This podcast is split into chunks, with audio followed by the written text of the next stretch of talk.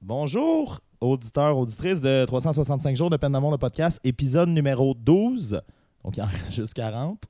Merci d'avoir été là si tu as été là depuis le début. Puis pour ceux et celles qui se joignent à nous en cours de parcours, évidemment, les épisodes sont disponibles sur le médiaté.ca, section 365 jours de peine d'amour.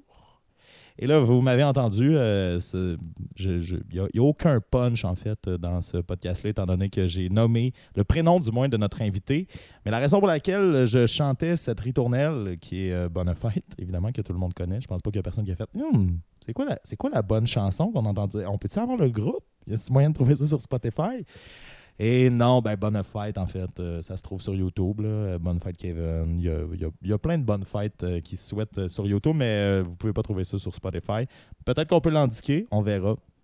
Sans plus tarder, par contre, je vous présente mon invité de, la semaine, qui est quelqu'un que j'apprécie particulièrement, mais qui est très pertinente parce que le, sujet de cette semaine en est un qu'on n'a pas beaucoup abordé, que ce soit dans les textes ou que ce soit dans les podcasts. Mais avant, ben, je tiens à lui souhaiter bon anniversaire parce que depuis deux jours, elle a maintenant 18 ans. Merci. Merci. Ma, ben, voix sonne comme si j'avais absolument pas 18 ans, mais 10, sauf que... Ouais, on non, on reçoit pas... Euh, on reçoit une enfant de 10 ans, présentement, vous venez nous parler de... Non, euh, 18 ans, comment tu te sens dans, dans la majorité? Euh, Roxane Lavoie, parce qu'il fallait que je présente euh, notre invité d'aujourd'hui, Roxane Lavoie, qui est comédienne qui est, ouais, qui est comédienne, en devenir, mais euh, moi, à l'école de théâtre, on me disait, dès la première année, faut qu'on se pratique à dire qu'on est acteur, parce que ça ne nous rentrera pas dans le coco, puis on va arriver dans des auditions. Au-delà de se monter l'ego, elle nous disait si, si tu attends d'être sorti de l'école, ben là, tu vas arriver nouvellement en train de dire Ah, je suis comme, je vais à des auditions, ben, je suis un acteur, moi. Puis là, elle disait Mais tu la connais, c'est Marc-Claude qu'on salue d'ailleurs, mais euh, qui disait euh, de, se pratiquer à dire qu'on est acteur, donc comédienne, Roxane, qui était acceptée dans une école de théâtre au jeune âge de 12 ans. Euh, là, qui vient d'en avoir 13. Non, non, mais plus sincèrement, on fait des blagues parce que tu as l'air très jeune physiquement, mais tu as 18. Comment tu te sens dans ta, dans ta nouvelle majorité? Euh, ben, D'habitude, on dit funky puisque je commence à sortir, mais je me sens moins funky parce que j'ai le droit de sortir maintenant. Euh, est-ce que. Est-ce que tu es prête? Est-ce que tu te sens prête à, d'un, être une adulte, de deux, parler euh, avec le micro aligné dans, dans ta bouche? Ben, euh, avoir 18 ans? Est-ce que tu étais prête à ça? oui, depuis très longtemps. Ben, prête, prête dans le sens où. oui, j'avais hâte, comme toute éternelle adolescente qui veut, qui veut être cool sans avoir de backup de cartes et de ben, tout ce qu'il faut pour passer dans un bar, mais. mais maintenant que t'es cool. Le, côté sérieux de ça, dans le sens. Tu sais, j'ai le droit de vote et je suis maintenant autonome. Je suis censée plus avoir besoin de mes parents, mais c'est pas le cas. Je suis absolument pas autonome, mais c'est correct. Je, vis bien avec ça. La raison aussi pour laquelle on te reçoit, je parlais en début de podcast que c'était un sujet qu'on n'avait pas nécessairement abordé euh, tant que ça, c'est que tu es une enfant du divorce. Oui. Et euh, on en parlait euh, lors de les, textes, là, sur 365 jours de peine d'amour, mais un, divorce, c'est une forme de rupture amoureuse, mais une forme de rupture amoureuse quand il y a une famille impliquée, quand il y a une famille qui, je veux pas, on utilise le terme, qui est assez violent, mais quand il y a une famille qui explose. Donc, toi, tu es une enfant qui a vécu ça. Je trouvais ça intéressant de te recevoir parce que la peine d'amour, c'est pas juste euh, un gars de 26 ans qui étudie en théâtre qui fait Ah, je vais faire un blog, mais c'est aussi euh, des gens qui se peuvent dans la vie qui ont à vivre ça, des enfants, des, parents. Donc, euh, toi, tu es justement, es une enfant du divorce, mais on, va l'effleurer de plus en plus au, au, terme des questions. Je voulais juste le mentionner pour que les gens te prennent en pitié dès le début du podcast. Donc, euh, évidemment, je fais beaucoup de niaiseries. Euh, là, j'étais en face de moi. Tu te caches pour rire. Tu peux rire parce que sinon, les gens vont faire c'est un malaise de 45 minutes, ce podcast-là. Donc, euh, mais c'est vrai que tu ris quand même silencieusement. Oui, je ris. tu l'as mentionné, là, tu as maintenant 18 ans. Fini les, les, les les éternels moments à se demander si on va passer dans le line-up au, euh, bar. Mais euh, je tiens quand même à comme effleurer le sujet avec toi aussi. Euh, toi, tu es quand même une, petite fille, pas sage, mais une petite fille de musique. Pour ceux et celles qui, ont été, du moins, à la polyvalente La Forêt à Amos, mais dans toutes les, les polyvalentes du Québec, je pense qu'il y a aussi ça. Tu étais dans le groupe de musique, une petite fille relativement sage, très artistique, très à la fois extraverti, introverti. Tu sais, on en parlait en début de podcast. Tu, euh, tu te sentais un peu nerveuse de te dire euh, ben, qu'il y a des gens qui allaient t'écouter? Est-ce que je suis pertinente? Euh, oui, tu l'es. Puis ce qui est drôle, c'est que mes profs à l'école de théâtre me disaient aussi on, faut briser. Quand on est nerveux, on le dit, ça, brise le tout. Donc, j'aime mieux le nommer en honte. Tu étais nerveuse. Tu te demandais si tu allais être pertinente. Donc là, c'est cassé, c'est brisé. Tu peux te laisser aller à partir de maintenant. Avoir du plaisir, c'est une expérience en soi aussi, de venir dans un podcast qui est écouté par 22 personnes. Non, non. Évidemment, il n'y a pas. Non, j'ai eu les chiffres. C'est ben, les chiffres. François Munger m'a donné certains Ouais. chiffres. C'est quand même assez euh, impressionnant, mais c'est pas euh, le bye-bye non plus. Donc, euh, sens-toi à l'aise. Oui, oui, c'est bon. Je, je le suis. Tu l'es? Oui. T'es sûr? Oui, oui. Je- Non, non, c'est pas. Mais, euh, mais euh, ouais, pour continuer, une fille quand même extravertie, introvertie.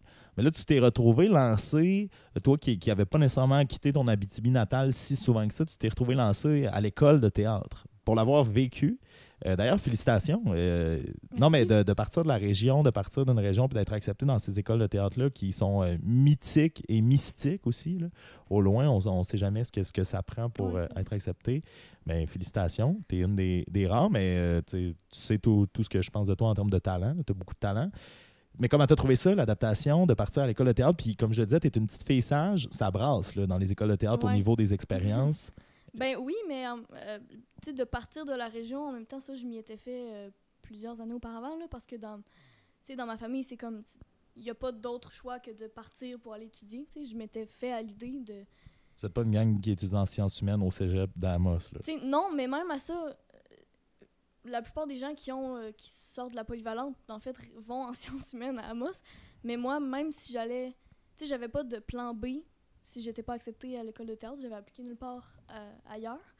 Sauf que... Pourquoi? Tu, tu sentais que c'était ça? Puis Non, pas du tout. Mais je me dis que si c'était pas ça, j'allais travailler puis me réessayer. Tu sais, c'est Tu voulais pas aller faire ton cégep ailleurs, non, peu importe. J'étais on me dit souvent que le sciences humaines c'est comme une prolongation du secondaire, puis moi j'en avais tellement j'avais j'en avais par-dessus la tête Pourquoi? de mais du secondaire là, on, on trouve ça bien cool au début, mais à la fin on tout le monde a hâte de sortir de là, de prendre la branche qu'il veut ou de pour ceux qui le savent pas juste de sortir de, de l'espèce de tu sais tu travailles pas dans le domaine que tu étudies, que tu veux étudier, que tu voudrais travailler plus tard même si tu tu sais pas dans quoi tu veux étudier comme beaucoup de gens qui sont en sciences euh, nat ou humaines. Mais c'est ça, moi je, je le savais que je c'était pas même si ça l'ouvre des portes, c'était pas là-dedans que je voulais travailler. Fait que je préférais prendre une année comme à faire des cours de base pour plus tard me réessayer sans. sans euh, Et là, finalement, en tout cas, ça a fonctionné. ouais, ouais. Et euh, c'est c'est, euh, pour l'avoir vécu moi-même, et là, je veux pas que ça devienne trop inside comme, comme conversation, mais beaucoup d'expériences, beaucoup de, de premières Ouais. qu'on vit dans les écoles de théâtre. Euh, je veux pas effrayer euh, peu importe qui va nous écouter, qui aimerait ça aller euh, dans ce domaine-là, ou les gens qui, euh, de ta famille, écouteraient, mais euh, beaucoup de, de- de- d'embrassades, beaucoup de, de nouveaux essais en termes d'expérience aussi. Tu sais, tu parlais tantôt des cartes, mais euh, des fausses cartes, il y en a où Ouais, on, on euh, réussit à rentrer avec notre gang qui est un peu plus vieille. Comment tu comment as vécu ça, toi qui étais relativement sage là, en Abitibi? Ben, on, on dirait que je me suis conservée jusqu'à ce moment-là où tout ce que j'ai gardé euh, pendant mon secondaire a explosé, là, tant au niveau de. Ben, justement, là, sortir ou, tu sais, euh, avoir plein d'amis qui, tu sais, à tous les soirs, là, ça se répète, tu fais, tu fais quelque chose, là, t'es pas chez toi tranquille à faire tes devoirs de maths, là. Puis ça m- ben, ça m'a libérée, en quelque sorte, de. Tu parce que en étant in- introvertie dans mon, mon sociable à la polyvalente de la forêt, ben là, je me suis laissée aller parce que tout le monde était nouveau, tu. Fait que à Amos, c'est petit, tu peux pas te laisser comme décider que tu sors du jour au lendemain parce que t'es pas dans la gang qui sort, tu sais. Mais là-bas, tout le monde est nouveau, fait que tu peux tu fais ce que tu veux, dans le fond. Puis vu que j'étais loin du regard de mes parents, mon père en particulier, parce que bon, on en parlera plus tard. Euh, ben c'est ça, ça m'a ça m'a libéré de tout ce que de toute l'espèce de folie que j'avais manqué pendant mon adolescence là. Et là, tu nous reviens une session plus tard, euh, puis tu es aussi revenu dans la, durant la semaine de relâche, donc approximativement un mois et demi, deux mois plus tard. Mhm. Est-ce que tu te sens changé? Ben oui et non à la fois parce que ça m'a ça m'a drôlement ça m'a responsabilisé de sortir autant que ça parce que j'ai appris à gérer toutes les différentes bulles vie sociale vie euh, l'école la famille tout ça ça m'a permis de gérer ça euh. vu que ça l'a explosé tout d'un coup là ça s'est calmé je me suis je me suis c'est ça responsabilisée puis oui je me sens changée comme j'ai j'ai pris de la maturité parce que veux, veux pas se retrouver toute seule dans une ville, tu loin, à, à 9 heures de route de sa famille, de tous ses amis qu'on connaît, tu ça, ça, oui, ça change une personne. Qu'est-ce qui est différent entre si tu te ramènes approximativement six mois en arrière et maintenant, la Roxane d'aujourd'hui dans son milieu en Abitibi versus la Roxane d'avant dans son milieu en Abitibi?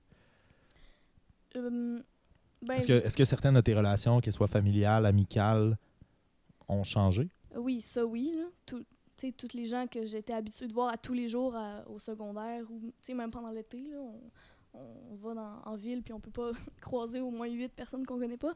Mais c'est ça, j'ai- perdu certains liens puis j'en ai créé d'autres là-bas. Tu as vécu certaines ruptures, dans oui, le fond. oui, des ruptures amicales, oui. Comment tu te sens?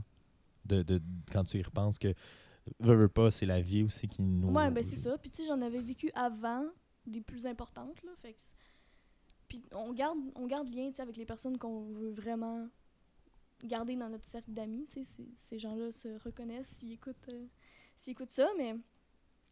Ben oui, c'est difficile, mais on se voit comme on peut, puis on, on garde le, le lien à travers ça. Et là, on, on en parlait. T'es une fille quand même. T'étais du moins une fille quand même très sage. Mhm. Tu t'es retrouvée Ouais. à Saint-Hyacinthe où certains aspects de ta vie ont explosé en termes de d'expérience que, que, que tu as Ouais. choisi de vivre et que tu as vécu là-bas. Mais tu as quand même déjà des rôles à jouer euh, à Saint-Hyacinthe au théâtre.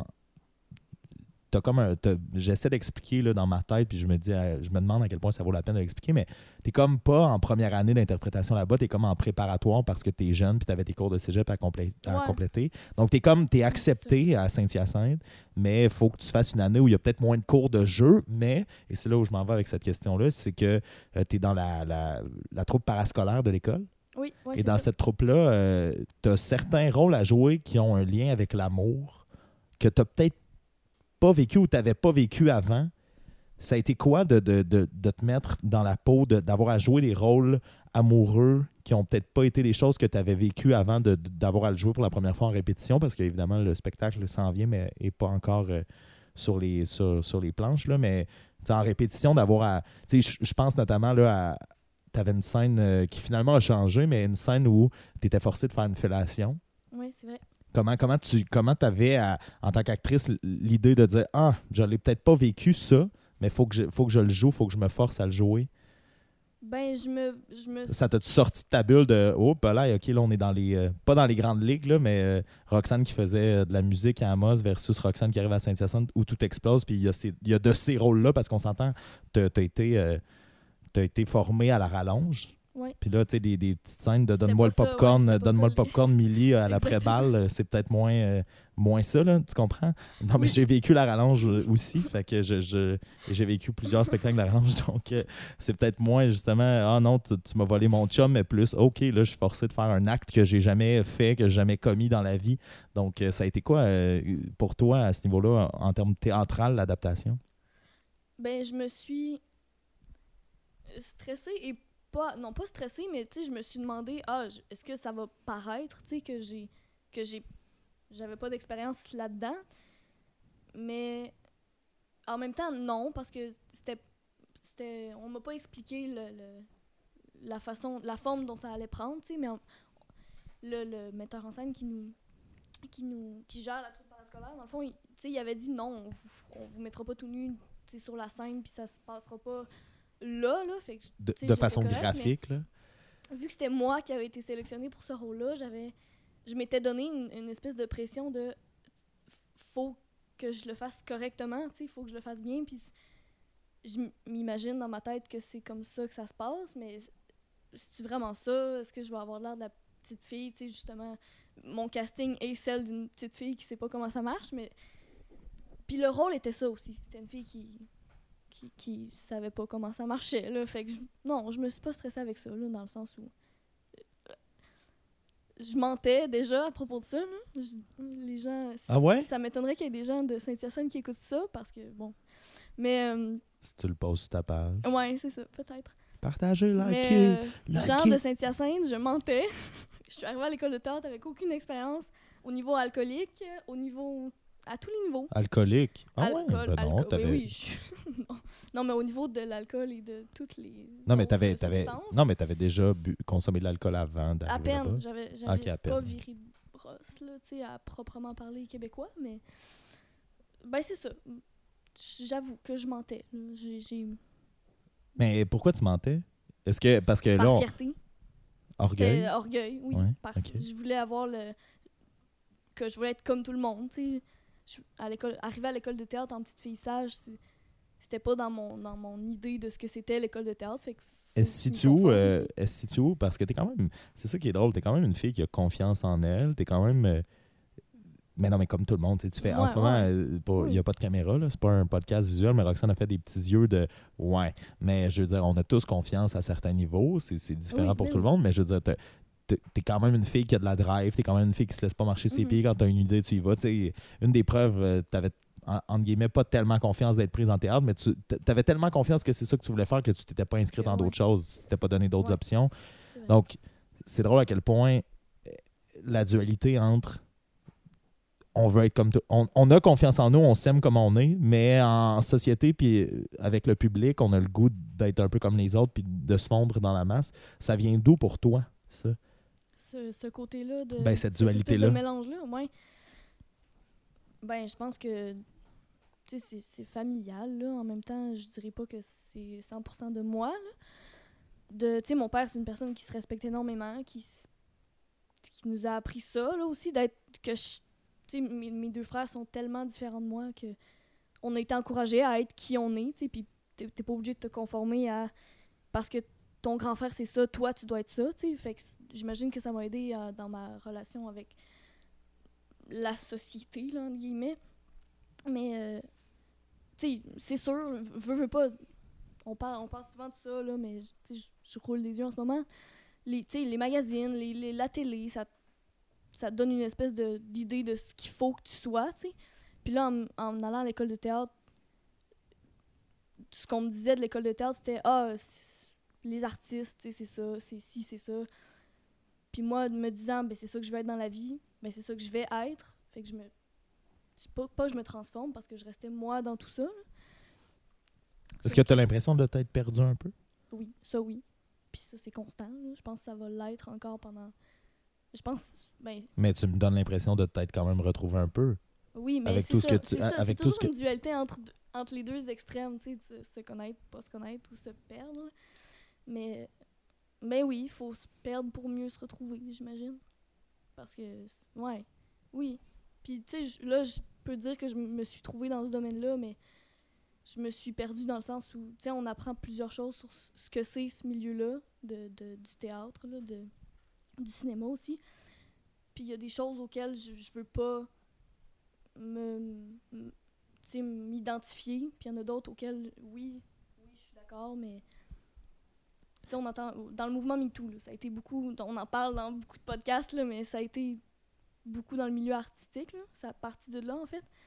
Puis oui, euh, ça, arrive encore, puis ça va toujours arriver, puis ça, je m'y conforme pas, tu sais, mais ça, c'est un gros, une grosse affaire, le mouvement MeToo, mais je veux dire, il y a d'autres aspects, là, comme le, les auditions, les processus d'audition, tu sais, c'est toujours, toute, toute ta vie, ça va être des auditions, puis c'est difficile, mais faut l'accepter, puis là-dedans, c'est ça, faut savoir ce que je veux accepter, ce que je veux pas accepter, puis ça, ça, ça prend du temps, je pense.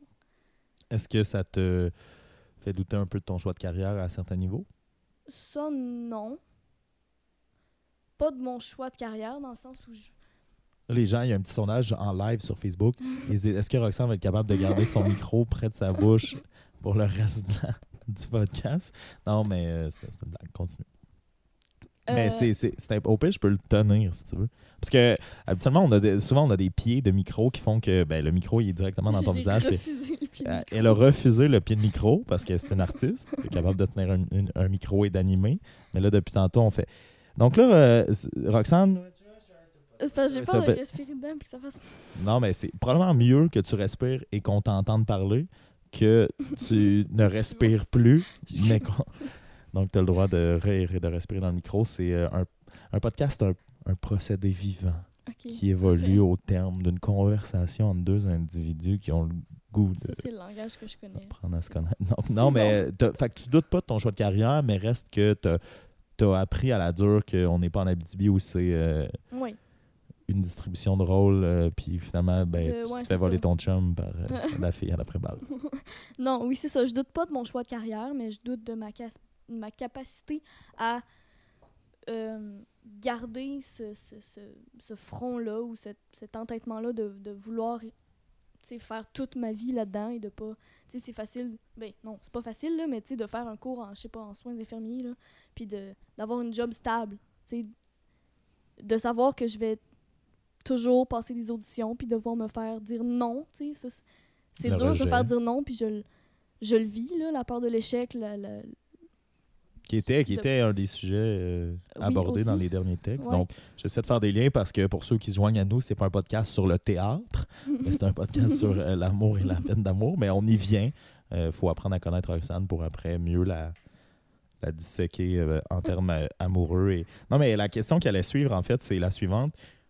Les gens euh, près de toi le savent sûrement, peut-être que les gens moins près non, mais t'es daltonien. Non, c'est pas vrai. Euh, t'es, non, non, t'es, euh, t'es une éternelle, je pense, somme toute romantique. ben, ça, oui. Dans le micro, Roxane, dans le micro. Ça, oui.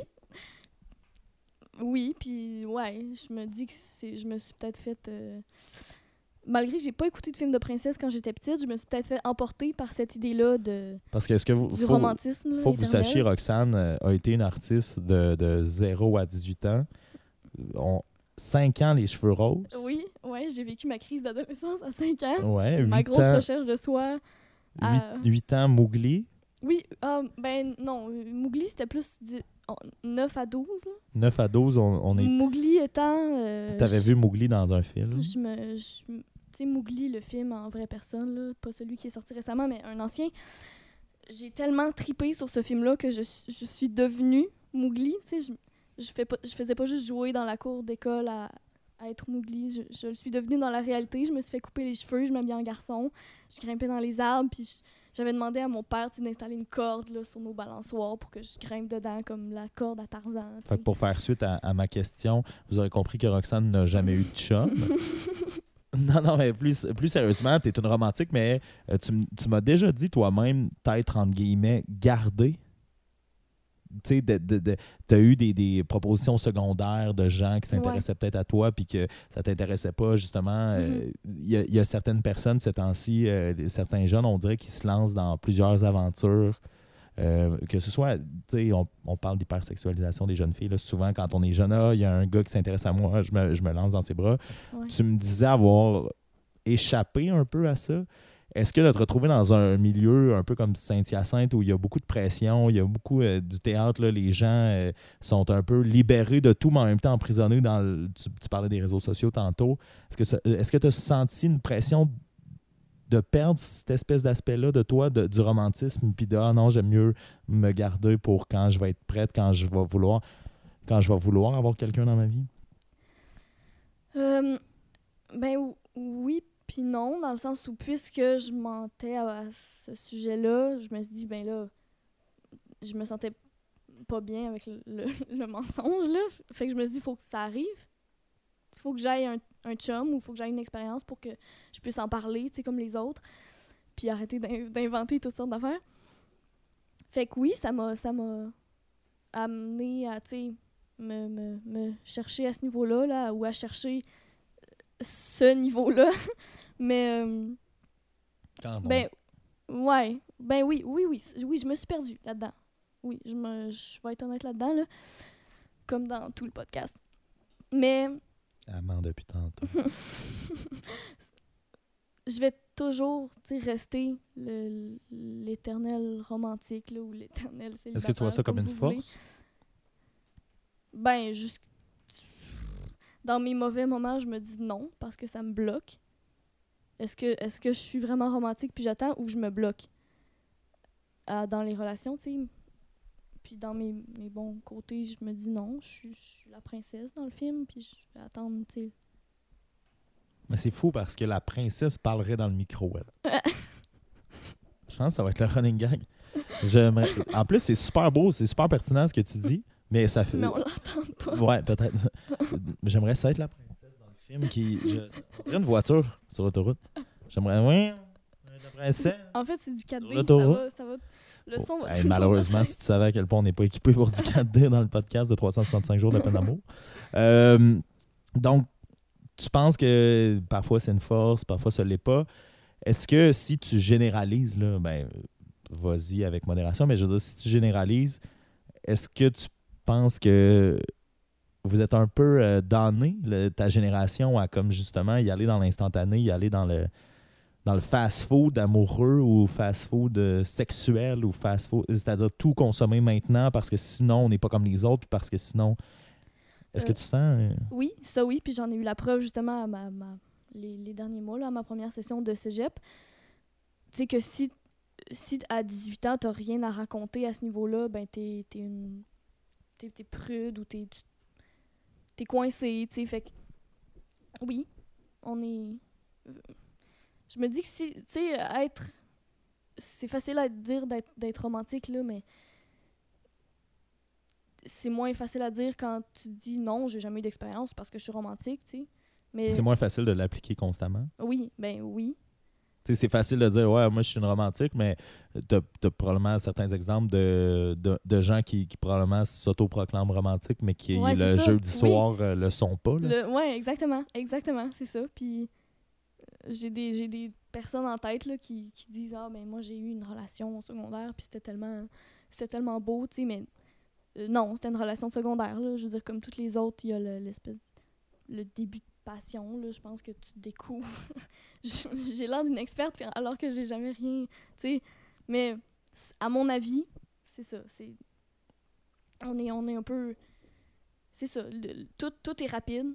Autant le, la consommation matérielle, mais de spirituelle, là, entre guillemets, dans le sens où tes expériences, comme tes biens, il faut que tu les accumules vite, puis il faut que tu aies des, des choses à dire, parce que sinon, euh, ben, t'es- t'as pas, t'as pas, t'as pas vécu ton secondaire. Puis c'est- c'est un peu ça que je, je pense qui m'a bloqué au niveau du, du tu sais, sortir ou euh, m'inclure dans la gang de ceux qui buvaient là, au secondaire, c'est que j'avais pas d'expérience dans rien de ce qui était considéré des expériences de secondaire, fait que j'allais pas m'inclure dans aucune d'elles. Est-ce que tu regrettes? Non. Ben non, pas du tout, parce que j'ai été acceptée à l'école de théâtre à cause de ça. C'est pas à cause de... Non, pas du tout, mais je suis restée moi, tu sais, je me suis... Je dis que je me suis bloquée, mais non, je, je me suis pas bloquée, j'ai juste choisi de d'attendre que ça arrive, tu sais. De pas, de pas rien forcer, alors que je... Tu sais, c'est- c'est pas... La voie que j'avais suivie depuis le début, j'allais pas la quitter pour me conformer à ce que les adolescents doivent vivre. Donc, dans, ces, dans les moments les plus difficiles qui seront à venir pour toi, tu vas garder cette partie d'audio-là du podcast pour, non, mais toujours te ramener sur la voie de pas précipiter les choses puis de les vivre quand tu as à les vivre? Ben oui, oui, puis... Est-ce que tu as senti qu'à certains moments, tu aurais pu flancher de devenir cette personne-là, ou du moins euh, une émule de cette personne-là cool qu'il faut que tu sois? Ben, flancher. Tu sais, si j'avais. C'est ça, si j'avais eu l'occasion, euh, sûrement que j'aurais flanché. Si je. Ah, j'ai dit si j'aurais? Non, on dit si j'aurais. Non, si j'avais eu l'occasion de flancher, je l'aurais très probablement fait comme je l'ai fait euh, à mon en- entrée au cégep. Sauf que je l'avais pas, l'occasion. Tu sais, je, je l'ai eu au niveau amoureux, sauf qu'au niveau de, de tout- toutes les autres choses, tu sais, je, je les ai pas vécues parce en que j'ai même pas temps, certains pourraient dire, mais certains pourraient dire que tu te mettais pas dans des occasions. Non, ouais, c'est ça. Oui, mais. Ouais. C'est dur de. Quand. Ouais. Il y a toute la personne qu'on connaît euh, à l'école secondaire que c'est cette personne-là, il faut que tu ailles voir si tu veux. Mais tu sais, étant la fille de musique qui, qui, qui est gênée, mais je je voulais pas, tu sais, je voulais pas me mettre dans cette situation-là. Ayant le regard de mes amis que j'ai depuis la maternelle et de mes parents et de moi-même qui n'était pas cette personne-là à, cette époque-là, si je peux m'appeler ça une époque. Là. Et là, dans le fond, euh, on, on effleure le sujet à gauche, à droite depuis le début. On va rentrer euh, lentement, mais sûrement dans la piscine, dans le crunchy. Euh, comme je l'ai mentionné, tu es une enfant du divorce. À quel point le divorce de tes parents a influencé? Qui t'es? Amoureusement parlant? Là, on a fait le, le portrait un peu de ta personne. Euh, tu as dit que tu étais une romantique. Comment tu réussis justement à être une romantique alors que le, le modèle amoureux qu'on a dans, dans notre vie, c'est nos parents? Pour toi, ça n'a Mhm. malheureusement pas fonctionné. Comment tu as réussi à continuer à croire que ça peut être possible puis de, de- de vouloir justement préserver ce que tu es pour le, le bon moment puis l'amour, tu sais? Ouais. Euh, je pense que quand mes parents se sont séparés, euh, mais tu sais, j'ai- T'avais quel âge? j'avais j'avais nouvellement 13 ans. Oui. Ouais. Euh, J'étais en secondaire 1, je pense. Fin de secondaire 1, ouais. Puis, euh, ben, ils me l'ont, ils me l'ont très bien expliqué de pourquoi ça marchait pas, surtout mon, mon père. Puis, euh, ayant compris ça, je me suis dit que j'allais pas répéter les mêmes erreurs, que j'allais. Ben, ça, c'est après plusieurs années de réflexion, là. Je me suis pas dit ça tout de suite, là. Sauf que. hum, C'est ça que j'allais dire à 13 ans de faire. Oups, non, non, OK. c'est ça. C'est après, après plusieurs conversations avec mes parents et plusieurs réflexions euh, toute seule, plusieurs euh, passes que j'ai eues, tu sais, de psychologiques, là. Ça n'a pas, ça a pas été facile tout de suite. Ça n'a pas été aussi simple de OK, eux, ça n'a pas marché, je vais pas prendre exemple sur eux, je vais faire ma vie comme Et l'amour, on y croit, yeah! Et d'avoir un micro. Non, je dis l'amour, on y croit, yeah! Ah, tu sais. ok. Ah oui, ouais, c'est ça, exactement. J'ai pas. Quand t'as pas- ton ménage familial qui explose, j'imagine que la première réflexion, c'est pas l'amour, ça existe pareil. Soyons une romantique qui se Non, préserve. c'est- qu'après trois enfants, puis euh, tu sais, 15, 20 ans de mariage, ça n'a pas marché. Fait Ça t'a pris combien de temps d'être en paix avec, euh, avec euh, la décision de tes parents à ce niveau-là? Euh, Les-tu? être en paix, oui, ben oui. Oui, maintenant que je connais euh, les, deux, les deux côtés de, de la médaille. Sauf que hum, d'être en paix avec leurs décisions, ça m'a ça m'a pris environ un an. Tu sais, de, on- Là, si tu te ramènes à 13 ans, nouvellement 13 ans, cette année-là, ça a eu l'air de quoi? c'était c'était difficile, très difficile, parce qu'en plus, tu sais, j'étais nouvellement arrivée au secondaire, là, toutes les, tout ce côté-là qu'on parlait euh, entrer en jeu. Puis, tu sais, j'avais une amie qui ses parents étaient séparés depuis, toujours, là, presque. Puis elle avait grandi là-dedans, elle se souvient même pas du moment où ses parents étaient ensemble. Mais moi, d'avoir, tu sais, j'avais la fierté de dire que mes parents étaient encore ensemble, alors que tout le monde se séparait autour de moi, tu sais. Puis là, de me dire, ah, ben, moi aussi, ma famille a échoué. C'est comme, c'est difficile. là. Tu le vivais vraiment à 13 ans comme un échec.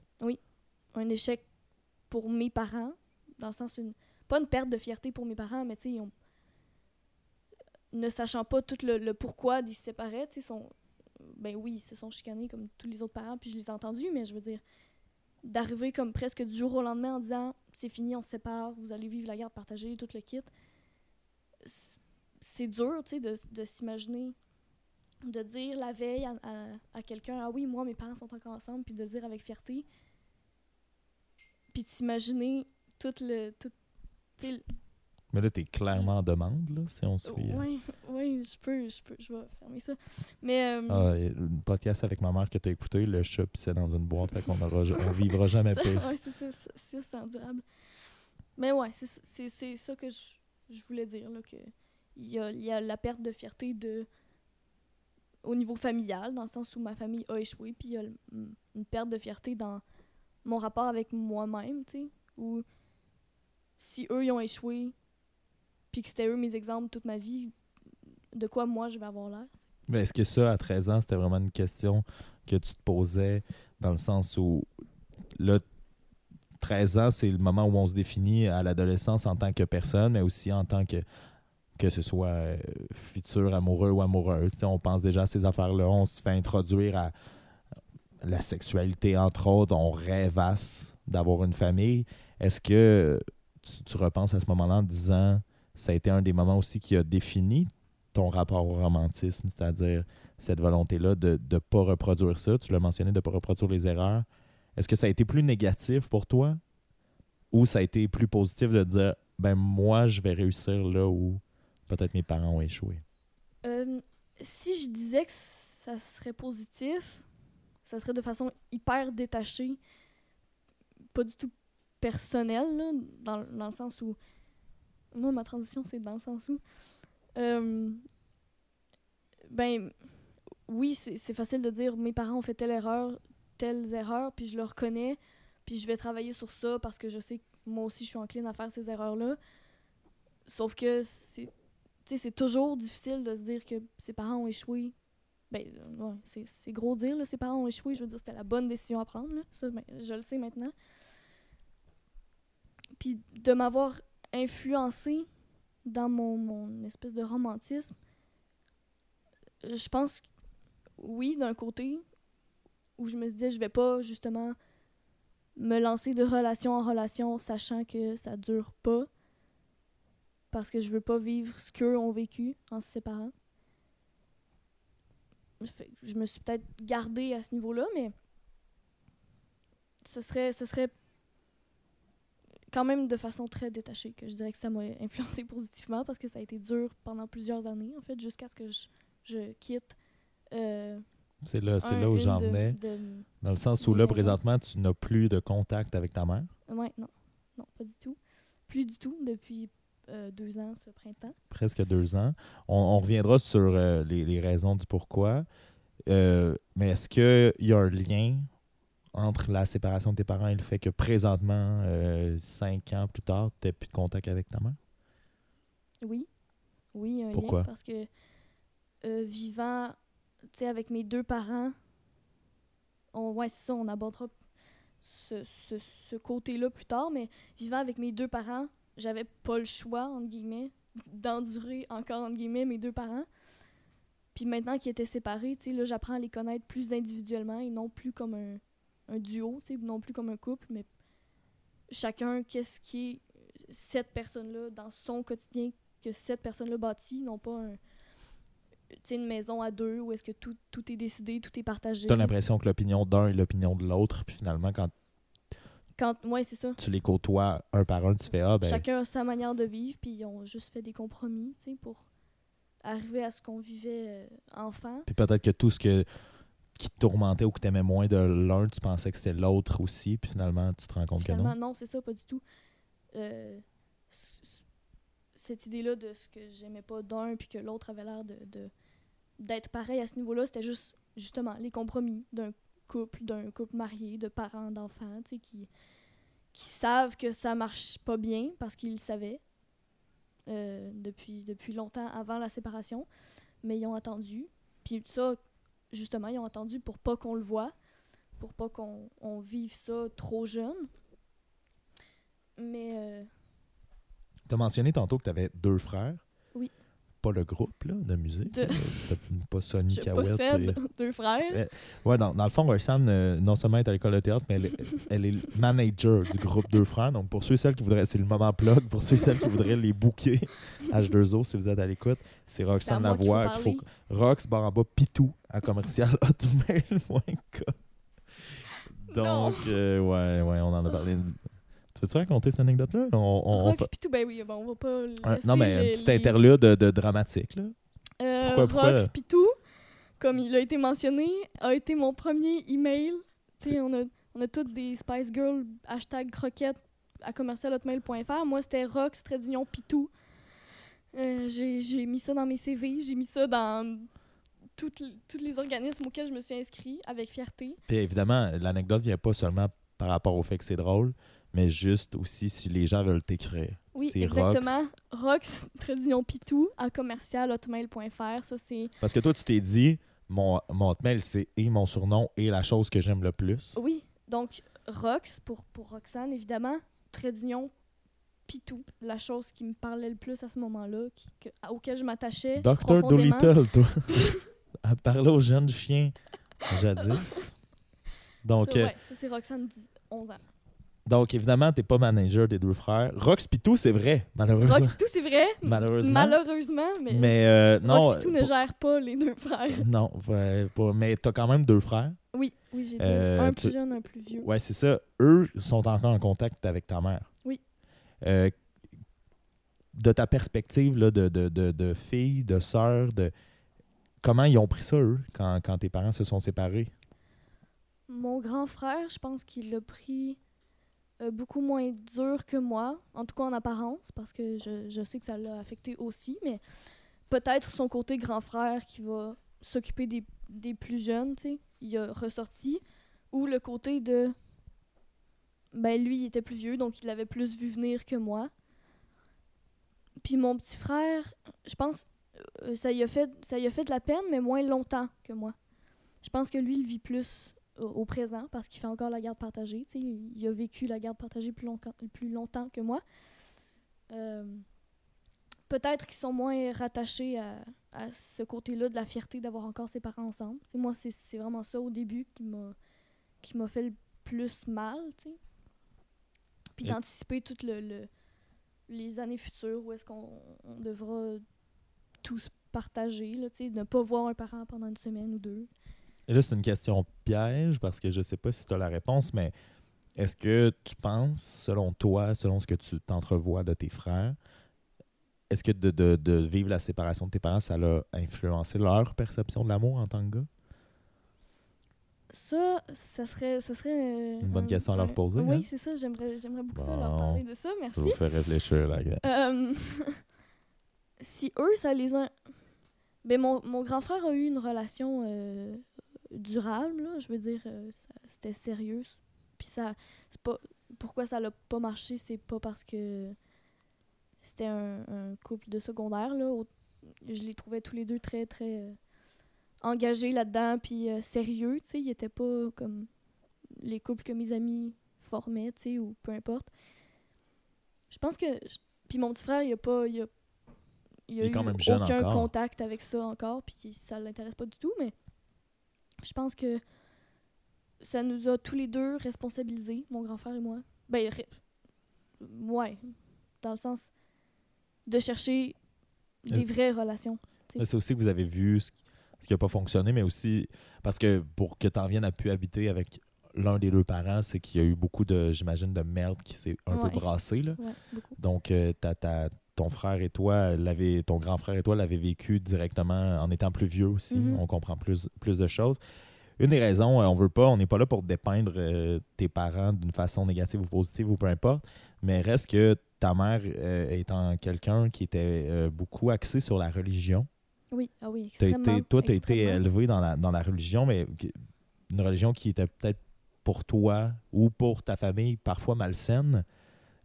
Quelle place a pris la religion dans ta jeunesse et aussi dans ta perception de l'amour jusqu'à ce que tes parents se séparent? Dans ma jeunesse, c'était quelque chose. Ben, tu sais, dans ma jeune jeunesse, là, je parle de. 0 à 8 mois, mettons. de non, de peut-être 0 à 8 ans. Ça, c'est de la Euh, jeune jeunesse. Ça c'était très important, tu sais. Quand on est jeune, on est on est admiratif devant tout ce que nos parents aiment. Sauf que, est-ce que c'était réellement important ou de- même à 7 ans, mettons, là, de, de tes souvenirs les plus flous, il y avait quand même quelque chose qui, entre guillemets, clochait? Euh, Ou c'était vraiment Ben, ça- de 0 à 8 ans? Oui, oui. Dans le sens où mes parents, à un moment donné, m'ont inscrit au curling. Je suis allé. Puis pendant, mes parents étaient comme, mais oui, le, le voisin, le petit voisin, il joue. Tu vas faire la même chose que. Et pendant, j'étais comme, dans toute ma bonne volonté. Mais dans mon esprit, il y avait quelque chose qui disait, aime pas ça. Aime pas ça, ce que je suis en train de faire. C'est plate. Y avait-tu quelque chose de ça? Ben, pas, j'aime pas ça, c'est plate la religion, mais y avait-tu quelque Mhm. chose de ça que tu faisais, oh, ouais, je suis pas sûr. ben un petit peu comme tu sais quand on, on, on finit par en parler dans la à l'école, tu sais avec ses amis de je le savais que notre famille était plus intense que d'autres, tu sais. Sauf que même à ça, mes deux amis les plus proches euh, étaient eux aussi dans l'espèce. Ben oui, il croyait, puis il allait à la, à la messe. tu sais. moi, j'y allais à tous les dimanches, puis c'était super important. tu sais. Sauf que. Non, c'est vraiment en vieillissant parce que C'est quand que ça autres. t'a frappé euh, pour la première fois? Euh, je dirais. Ça a commencé à être. J'ai commencé à trouver ça trop après, mettons, 8-9 ans, là, où je me disais, hey, là, se lever tôt un dimanche, euh, faire des prières à tous les jours, retenir tout ça par cœur. euh. Tu parlais de, d'orgueil puis de fierté tantôt quand tes parents se sont séparés.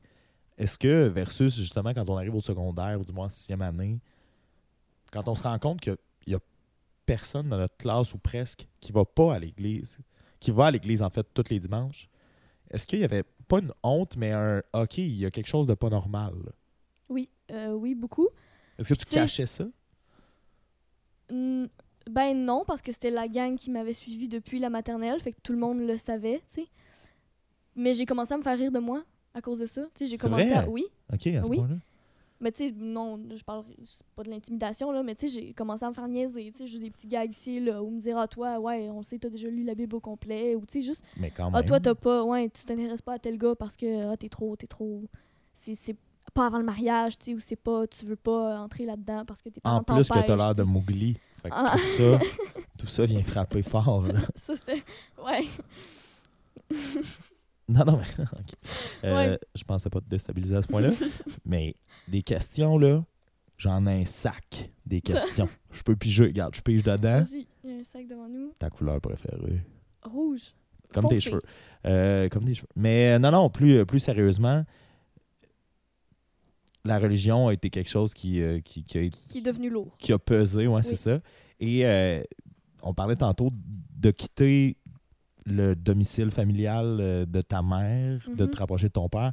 Tu t'es rendu compte, dans le fond, que c'était peut-être plus du côté de ta mère, ça? C'était cet aspect religieux-là? Ben oui, en fait, dès qu'ils se sont séparés, mon père n'en est pas moins croyant, mais c'était plus. Ma mère, c'était beaucoup dans la pratique. Puis ça, quand on va à la messe, on remarque souvent que euh, euh, tous les gens qui vont à la messe ne sont pas des fervents croyants et des bonnes personnes.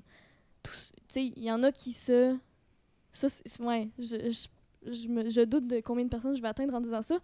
Mais ceux. Tu sais, il y en a qui qui se lancent des fleurs tu sais, en disant ah oui moi je suis chrétienne moi je vais à la messe moi je, prie je, tu sais, je suis toute parfaite je suis toute bien je suis baptisée tu sais, tout, tout le kit sauf que comment ces personnes là agissent dans la réalité dans la vie avec les autres leur relation avec les autres ça démontre pas euh, à quel point Toutes les des bonnes valeurs. personnes, toutes les bonnes valeurs exactement on dirait que la seule valeur qui les guide c'est la religion puis tant que je vais à la messe tous les dimanches à 9h je suis une bonne personne, je vais avoir accès au paradis.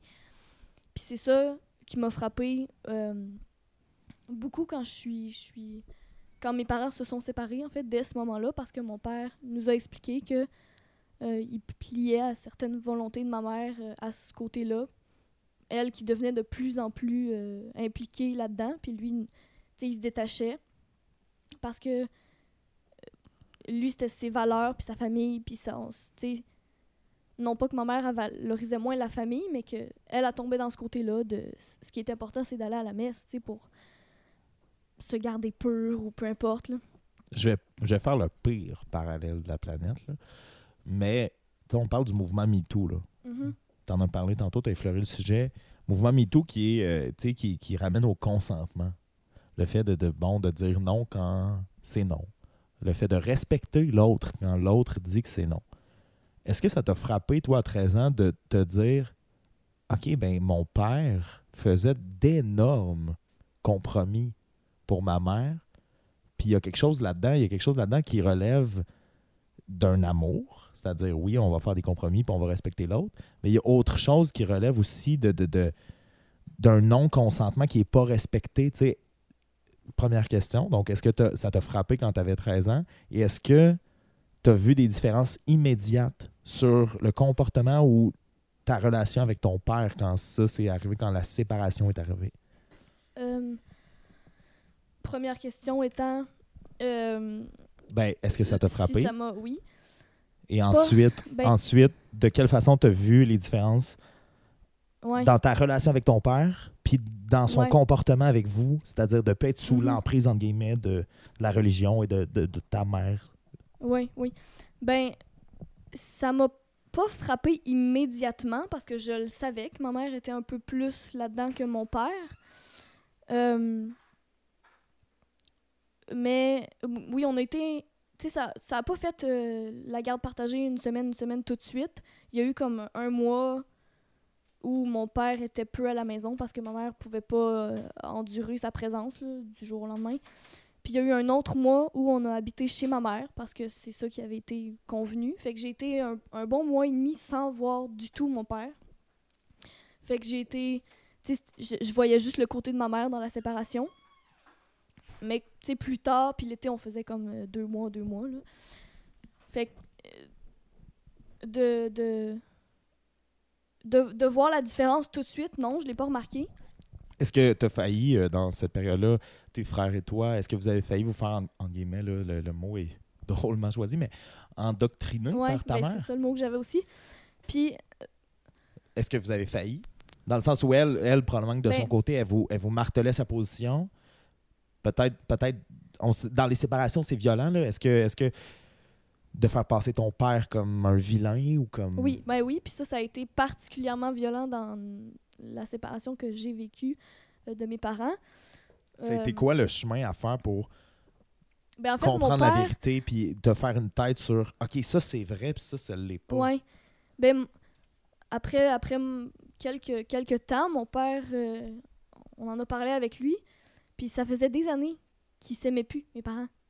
Euh, Mais tu sais, ma mère, euh, étant ce qu'elle est dans la religion, c'était comme, ah, ben on est mariés, ben on va rester ensemble, tu sais, on a une famille, on a promis devant Dieu, fait que ça va, c'est ça qui va a- arriver, tu sais. Puis mon père, ça faisait des années qu'il voyait ça arriver, mais on était trop jeunes pour lui, puis il savait que si ça se passait tout de suite, on allait se faire endoctriner. Il anticipait la réaction de ma mère face à cette séparation-là, à cette rupture de, de Il mariage-là. savait qu'il allait passer un peu comme. Il savait qu'il allait passer pour celui qui avait causé tout ça. Celui. Il voulait qu'on ait un esprit critique face à nos parents, même, tu sais. Il voulait pas. Tu sais, ça pourrait avoir l'air de Ah oui, ma mère essaye de pa- faire passer mon père pour un, un pas correct, puis mon père essaye de faire passer ma mère pour une pas correcte, mais au contraire, tu sais, mon père, il, il nous en parlait souvent. Il disait Est-ce que j'ai déjà fait quelque chose qui. À- surtout à moi, parce que c'est moi qui ai décidé d'aller vivre avec lui à temps plein. Est-ce que j'ai déjà fait quelque chose qui t'a poussé? Est-ce que je t'ai déjà encouragé, tu sais, à venir habiter avec moi? Te manipuler. Oui, exactement. Mais non, pas du tout. Au contraire, il m'avait, il m'a tellement laissé libre de mes choix que c'est le bon choix que j'ai fait. Avec le recul, euh, tu sais, je sais, je sais, tu, tu- on se parle souvent de ces choses-là ou quand, quand vient le, le sujet, tu es quand même assez euh, volubile sur, sur ce sujet-là, mais euh, je sais que tu aimes beaucoup ton père.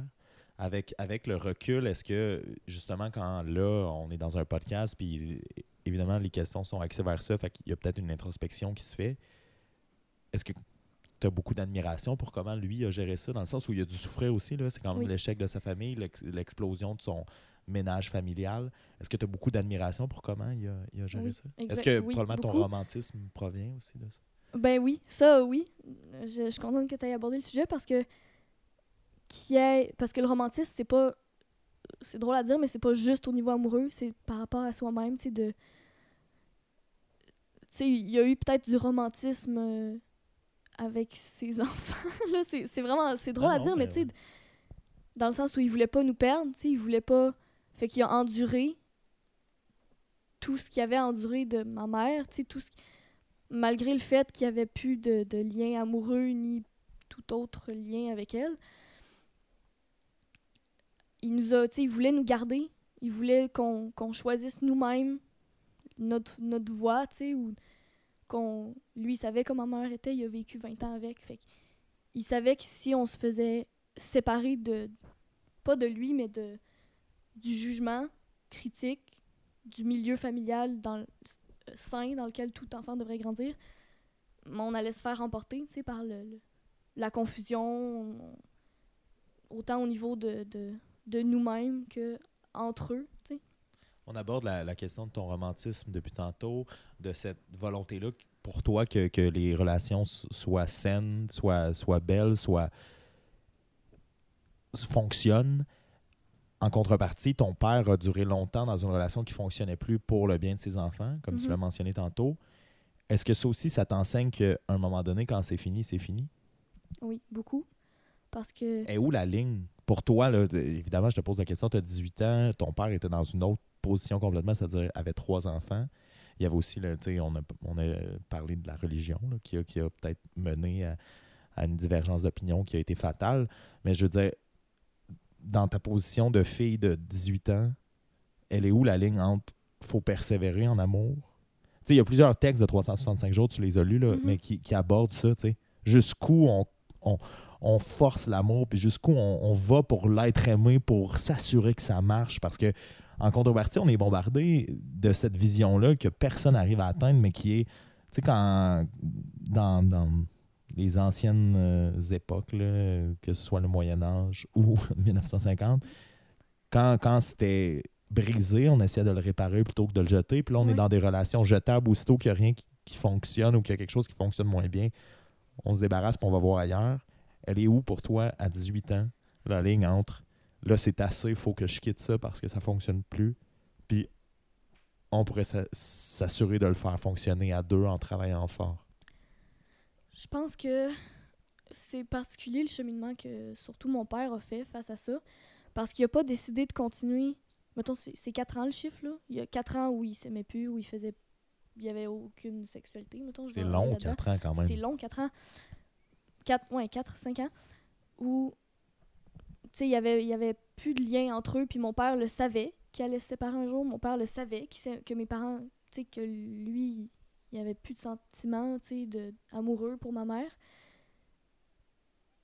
Mais il a continué, non pas pour essayer de faire durer cette relation-là jusqu'à la fin, mais pour nous garder jusqu'à la fin, tu sais Pour vous préserver. pour nous de préserver de, de toute le- le- l'explosion de ce que ça allait apporter. Tu sais, lui, il avait longuement anticipé.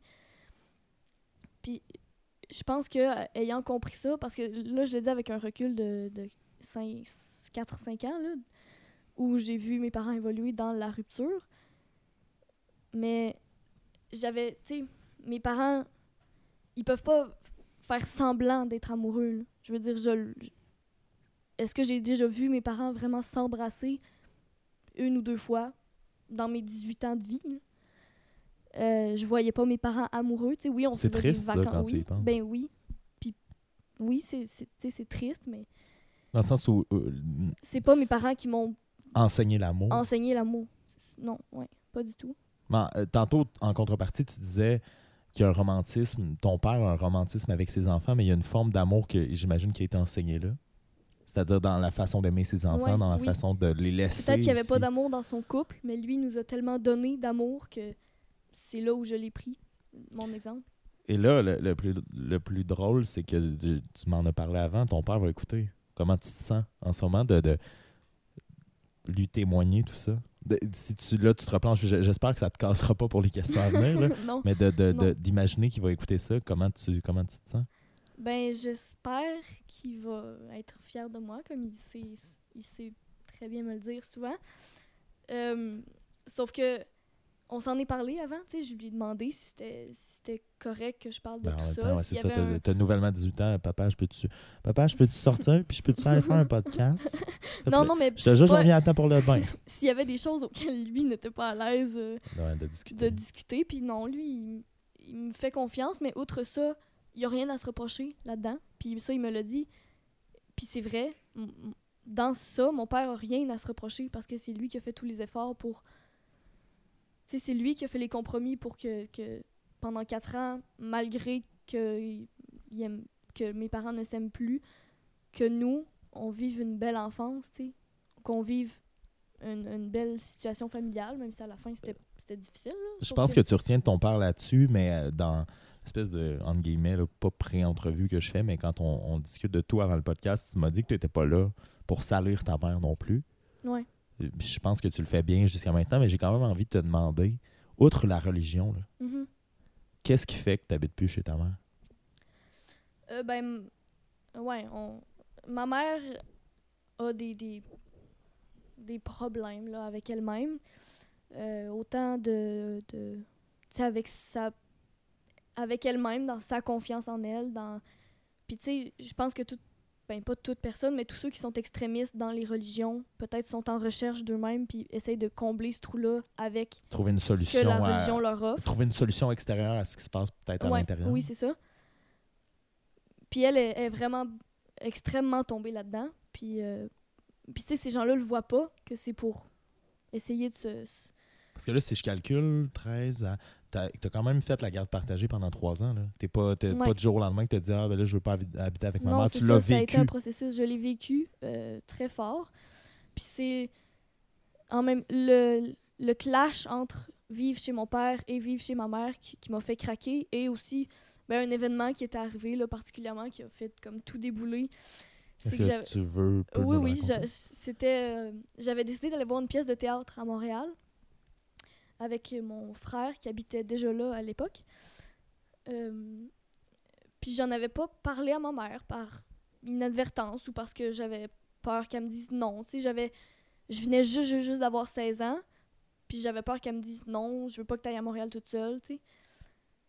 Puis je fais peut-être pas confiance à ton frère de bien s'occuper de toi. Mais j'y étais allée. Puis c'était sur une des semaines, un des, des jours où est-ce que j'étais censée être avec mon père, tu sais. Fait qu'elle avait théoriquement rien à dire, sauf que j'y en avais pas parlé. Puis euh, quelques mois plus tard, elle l'a appris. Je, je, m'en souviens plus comment. Puis là, elle a, elle a vraiment mal réagi, elle- Toutes ses réactions sont exagérées, là, dans son, sa recherche, de, ses problèmes de personnalité ou de... de de ouais, je vais dire de personnalité parce que ça englobe beaucoup d'aspects de colère ou de puis ça elle m'avait fait subir ce- cette colère là pendant deux trois semaines puis j'en pouvais plus ça se matérialisait dans le sens où elle me parlait pas euh, aussi con qu'elle servait tout le monde à table sauf moi Euh, elle m'avait fait changer de chambre j'avais la grande chambre avec un balcon, puis elle m'a transférée dans une petite chambre. euh. Donc, plutôt que t'en parler, elle posait des gestes Oui, pour te ça. punir. Oui, exactement. Comme, ouais, c'est ça. Comme pour me. Est-ce que tu lui en veux un peu encore? d'avoir réagi comme ça? Ouais, moi, moi c'est mon opinion, évidemment. C'est mon podcast, je dis ce que je veux, mais c'est pas, c'est pas, un- pas un geste qu'une mère pose envers son enfant. Dans, dans, dans l'idée de vouloir éduquer son enfant, probablement de t'en parler, de dire Hey, moi, ça, m'inquiète. Ça m'inquiète de devoir partir à Ouais. 16 ans toute Mhm. seule. Plutôt que de t'en parler, là, c'était jusqu'à c'est ne ça. pas te servir à la table. Ouais, ben c'est dans l'espèce. Il y a quelque chose de très bébé là-dedans. Oui. Moi, moi, j'en parlais avec euh, un ami dernièrement, mais moi, ce que mon père est décédé, là, je l'ai mentionné quelques fois, mais un des trucs que j'ai men- que je lui ai reproché dans les dernières années où j'étais moi à Jonquière au Cégep, c'est qu'il avait recommencé à fumer, puis il prenait pas soin de sa santé. Il avait eu euh, deux cancers qu'il avait vaincus, puis je, je me souviens que je lui avais écrit une lettre de trois pages à ses 50 ans pour lui dire je suis pas fier de toi parce que tu prends pas soin de ta santé, tu as des problèmes de santé, puis t'en prends pas soin. Finalement, euh, le temps a prouvé que lui, en tout cas, avait eu raison parce que il est mort deux ans à peu près plus tard, deux ans et demi plus tard. Donc, il a profité jusqu'à la fin de sa vie de, de ce qu'il aimait, veut, veut pas, tu sais, que ce soit jouer avec nous autres au beer pong ou sortir en Mhm. ville. Mais il n'a pas pris soin de sa santé. Mais je me souviens de lui avoir dit dans une lettre que j'avais l'impression d'être le parent dans notre relation à, ce moment-là. Est-ce que toi, tu as, ressenti un peu ça de te dire OK, ben là, euh, là en ce moment, j'ai 16 ans, puis c'est de la manipulation émotive que tu me fais subir, tu peux juste, on pourrait se parler. Est-ce que tu as, comme ressenti ça, l'impression d'être d'avoir une figure euh, parentale sur ta mère dans le ben voyons non, ça n'a pas de bon sens ce qui se passe en ce moment? Non, et au contraire, parce que c'est une des. des. des. Ben, de, du, du- voyons. Du rebondissement de la manipulation émotive, c'est que tu t'en rends pas compte que tu te fais manipuler. Puis ceux qui Surtout le à font, 16 ans. surtout à 16 ans, quand tu es en, plein, euh, en pleine recherche de toi-même, puis de, de, Donc elle a réussi à te faire croire que c'était toi qui avais tort. Oui, puis c'est c'est un des, des pourquoi des nombreux problèmes que j'ai eus, tu sais, depuis la séparation, qui sont d'ailleurs finis. Maintenant, je vis bien avec ma personne. Sauf que, ouais, c'était en plus de. Tu sais, j'entrais dans l'adolescence, qui est déjà une période difficile pour la plupart des gens. Mais en plus, j'avais à vivre cette rupture-là, qui était. euh, Celle de tes parents. celle, ben oui, celle de mes parents, sauf qu'elle était par rapport à toutes les ruptures que j- que j'ai ben, vécu au travers mes amis. J'ai beaucoup de mes amis que leurs parents se sont séparés, tu sais. Puis ils m'en parlaient, sauf que la mienne, celle de mes parents, a été mille fois plus intense. Quand même violente, là. Très violente. On a, il y a eu recours à euh, des procédés judiciaires, parce que ça marchait absolument pas, tu sais. Ça, est-ce que, parce que tu m'en as déjà parlé, est-ce que tu veux l'aborder? Est-ce qu'on peut aller? les procédés judiciaires, oui. Ben, c'est-à-dire que fut, fut une époque où tu as voulu quitter le domicile euh, maternel? Mhm. Et euh, tu en as parlé à ton père qui, euh, se- selon euh, comment on le dépeint présentement, est quelqu'un de- d'hyper. euh, ben, qui te supporte là, dans Ouais. tout ce que tu fais. Donc, tu as eu à mentir à ta mère? Et Oui. pendant qu'elle, elle pensait que veux, veux pas, tu avais tel cours, telle récupération, euh, peut-être une pratique avec l'harmonie, tu allais à 16 ans voir un avocat pour savoir Ouais. comment on pouvait s'en sortir. ouais. Ça s'est rendu où? Tu as été en cours? Euh, ben, mes Pas? parents sont allés en cours sans nous. Sauf que. Tu vivais euh, ça comment de dire ben, que là, tu avais... sont allés en cours pour la rupture. Ben, non. Ils- Ils ont eu une garde. d'avocat, mais pour ma garde, oui, il y a, il s- il y a eu. euh, ils sont allés en cours parce qu'évidemment, ma mère. Est-ce que tu te sentais coupable de, de remettre un peu ton père là-dedans? Euh, ben, euh, tu sais, si, si j'y pensais fort, oui, parce que non seulement il y a des, des ça brasse beaucoup d'émotions, puis mais ça gruge l'argent, beaucoup aussi, puis ça, quand tu te sépares, il y a des problèmes financiers qui arrivent, tu sais, parce que tu vis plus à deux, tu plus de compte conjoint, tu les prix sont plus séparés en deux, c'est toi qui payes tout. Puis vu que mes parents avaient euh, environ un salaire égal, il n'y avait pas de pension alimentaire, c'était fallait que chaque parent gère individuellement pendant une semaine sur deux, tout ce qui nous concernait. Puis, ouais, oui, j'ai dû, j'ai dû. C'est c'est ma première euh, expérience avec le mensonge euh, à, un parent.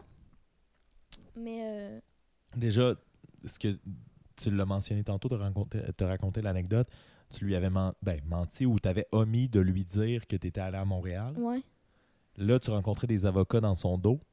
tu avais vécu ce que c'était de lui mentir par rapport à tes allées et venues. mhm. Quand tu étais allé à Montréal, elle refusait de te servir, elle t'avait changé de chambre. Est-ce que c'était c'était comment? Eh, On dirait que dans ma tête, j'ai- j'ai j'ai un film d'espionnage en tête qui me vient quand tu es assis à la maison chez maman, puis tu sais qu'avec papa, ben, on, on essaie de te sortir de là. Est-ce qu'il y a eu des moments où c'était stressant pour une fille de 16 ans d'être assis à la table puis de dire OK, là, là, là, je suis en train de faire le move de ma vie pour me sortir de là?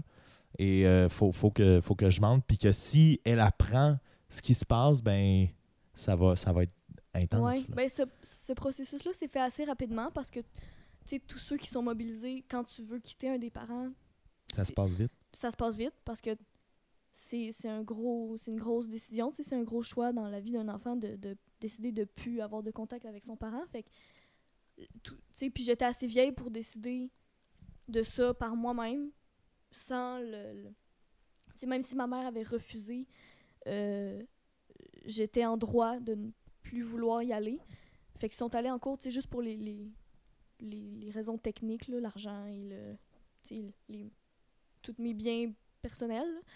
Sauf que hum, c'était stressant, mais je savais que ça allait se passer vite et que c'était pour le mieux. Puis oui, c'est sûr que j'anticipais si jamais, tu sais, je sais pas, elle appelle un de mes professeurs ou elle parle à une de mes amies que je disais être chez elle ou tu sais, peu importe. Si elle apprenait, j'anticipais sa grosse réaction de, de qu'elle allait éclater, puis elle allait tout me remettre d'en face comme elle l'a toujours fait. C'est- une des raisons pour lesquelles je suis partie, tu sais, mais Ça s'est passé autre ça, ça s'est passé tellement rapidement, puis j'étais tellement sûre de ce que je voulais. Mais le départ, c'est pas, c'est passé comment finalement?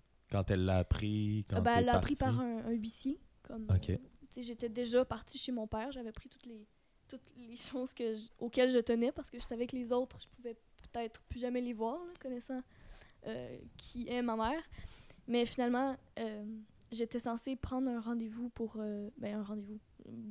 Booker comme une, une heure où est-ce que j'aurais accès à la maison sans qu'elle soit là pour que je puisse prendre mes choses. Mais finalement, elle avait tout remballé mes affaires, ou presque. Tout ce qu'elle voulait que je garde, en fait, puis elle me les avait envoyées. Ironiquement, ça me fait penser à l'épisode numéro 5 où les textes où je suis allé chercher mes Ouais. choses euh, chez la, la copine concernée qui est la raison de, de tout ça en ce moment, mais qui, qui elle avait remballé mes choses aussi Ouais, que les Ou c'était sortir. juste ouais, le plus vite possible sans voir la personne qui, qui cause tout le. Donc, toi, le tu as vécu là, ça à 16 ans? Ouais, avec ma mère, ouais. Puis tu sais, euh, mon père m'en parlait, m'en a parlé avant, m'a dit si, parce que tu sais, on, on en parlait de à quel point c'était difficile avec ma mère, lui la connaissant euh, par cœur, tu sais. Fait qu'il me disait si jamais un jour tu veux venir habiter chez, chez moi, tu sais, ça serait correct, je, je le prendrais bien, puis tout, sans me, sans me pousser à le faire. Il m'a juste ouvert la porte, ouvert la possibilité que ça se pouvait, ça. Quand il a dit je le, je le prendrais bien Pitou, il faisait référence à Rox Pitou, dont surnom. Euh, je le- oui, ça, je le prendrais bien, virgule, puis tout. OK. Euh, non. Puis ma mère m'en a parlé aussi, dans, où elle disait, euh, elle, c'était plus dans le, est-ce que tu préfères un des deux parents? Est-ce que C'était pas la même approche Non, ou c'est ça. Est-ce les que... mêmes intentions? C'est ça. C'était plus... Ma mère a dépeint mon père comme étant quelqu'un de, de pas correct, comme étant quelqu'un de...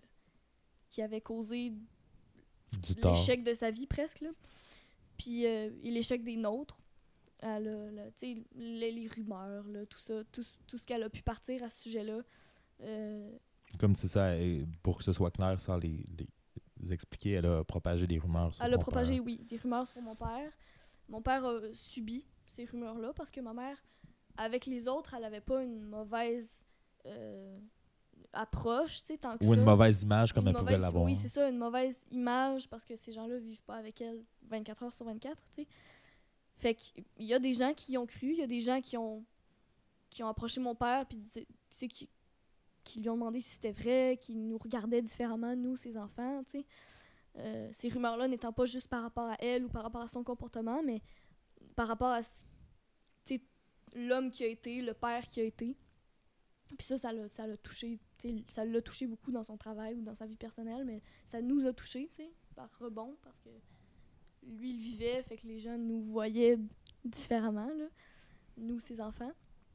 Même si peu nous en parlaient, là, en fait, c'est, juste mon père ou vaguement ma mère qui nous en a parlé. Et là, euh, c'est drôle. Il va falloir que tu apprennes à fermer tes sens à l'école de théâtre, là, dans tes textes. Ah. Tu comprends ce que je veux dire ou pas? Non? Euh, Fermer nos sens, ouvrir ton sens, non? C'est comme si euh, je fais... Donc là, ma prochaine question, c'est que... Là, on a l'impression que je vais continuer. Dans ta dernière réponse, ça a Ah, fait... ok. Et Ah, là, ça a touché ma mère, ça nous a touché par rebond. Ben là. non, mais je, je- Non, mais Ouais. ça nous a touché par rebond. Ok, c'est à moi d'embarquer. Euh, non, non, mais. C'est que question. J'en ai une autre. Non, j'en ai une autre très pertinente. Euh, veux pas depuis que t'es parti de chez ta mère, t'es euh, one of the boys. C'est-à-dire que je pense que on n'effleurera pas ça, mais ton, ton père s'est refait une autre euh, compagne.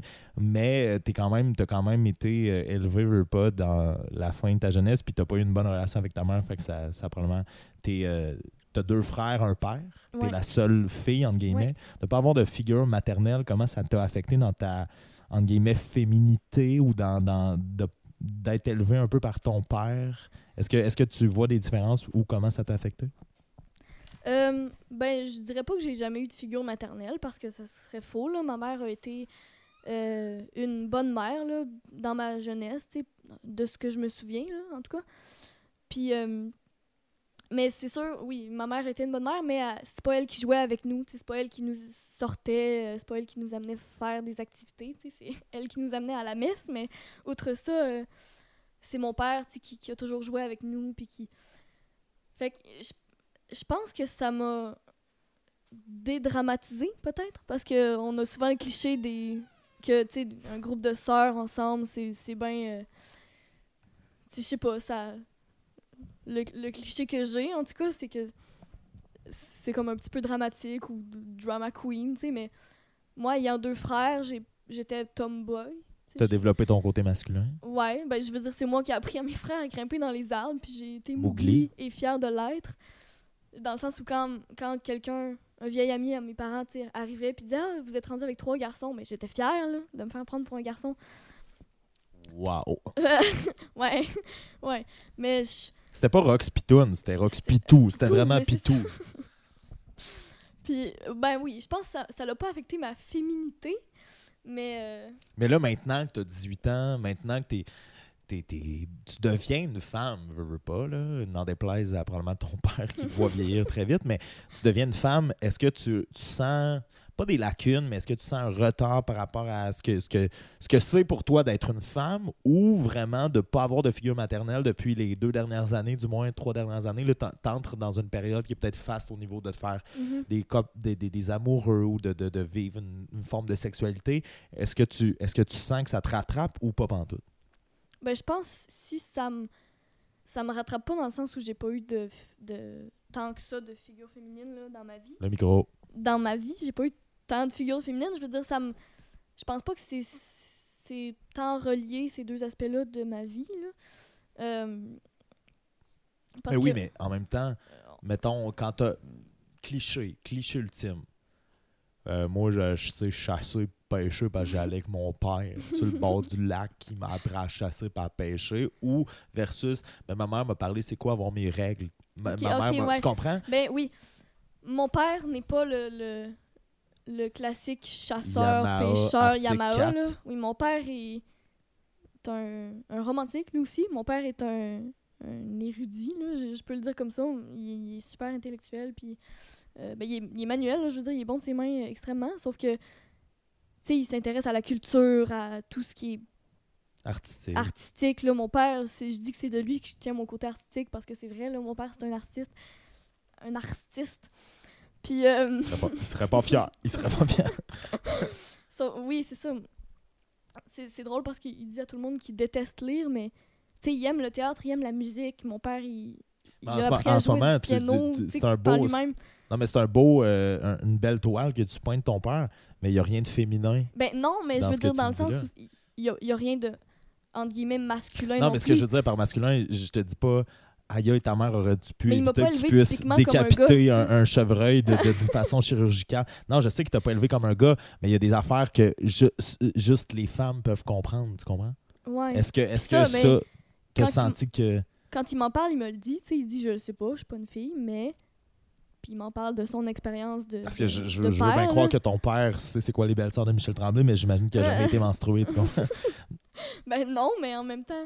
Mais t'as jamais senti, la question est la suivante, je me battrai pas pour, ta, pour avoir une réponse. T'as jamais senti de lacune au, euh, au niveau de ta féminité Non. parce que t'avais ça, non. pas ta mère? Peut-être. Peut-être. Non. Parce que j'y pense, tu sais, puis à Saint-Hyacinthe, je me dis, ah, ben, il y a tel truc que je suis différent, mais c'est pas en lien avec ma féminité, c'est plus dans le fait que vu, je viens dit- d'une région, là. Puis t'as dit, euh, truc que je suis différent. T'as parlé de dit masculin. différent. Bon, ben, on Fait a la preuve. ça Bravo, t'as ta réponse, Michael. Wow, fait bon, bien mal ce ton-là. hey, euh, pour vrai, on est en fin de podcast. Euh, Il y, a- il y a quelques-unes des questions que j'aurais aimé te poser que je te poserai pas, mais a- je veux quand même qu'on aille là-dedans.